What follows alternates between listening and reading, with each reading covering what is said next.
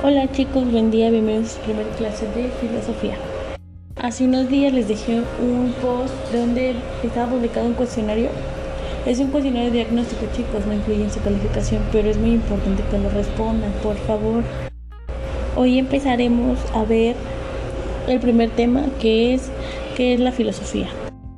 Por ello, en su cuadernillo viene una um, definición de qué es la filosofía yo aquí les voy a hablar de otra. Así que vamos a empezar. Es importante mencionar que los seres humanos somos seres inteligentes, tenemos uso de razón y por la actividad de pensar valoramos o evaluamos nuestra vida personal y social.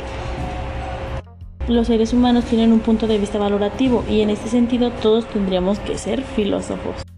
Un rasgo característico de filosofía y de los filósofos es que sus valoraciones, al igual que, nuestras, que las nuestras, no son subjetivas o arbitrarias, porque todos tenemos nuestras propias ideas e incluso las discutimos sin preocuparnos si están bien fundamentadas. Filosofía, según el filósofo Sánchez Vázquez, no importa tanto el punto de vista o ideas que defiendan, lo importante es no caer en dogmatismos. Un dogma es una supuesta verdad considerada como absoluta y no acepta crítica alguna que la pueda cuestionar. Todo es verdadero o todo es falso. Para el dogmatismo no existen claros oscuros. Es importante también en filosofía que los argumentos deberán ser coherentes y bien estructurados, ya que el conocimiento no es un cúmulo de información inconexa, sino es un sistema de conceptos y categorías ordenados lógicamente entre sí y que tienen que ser firmes y coherentes. Si hablamos de racionalidad es porque el conocimiento se constituye de categorías, de razonamientos y juicios. Y la objetividad es el conocimiento de algo no arbitrario al margen de una realidad humana y social.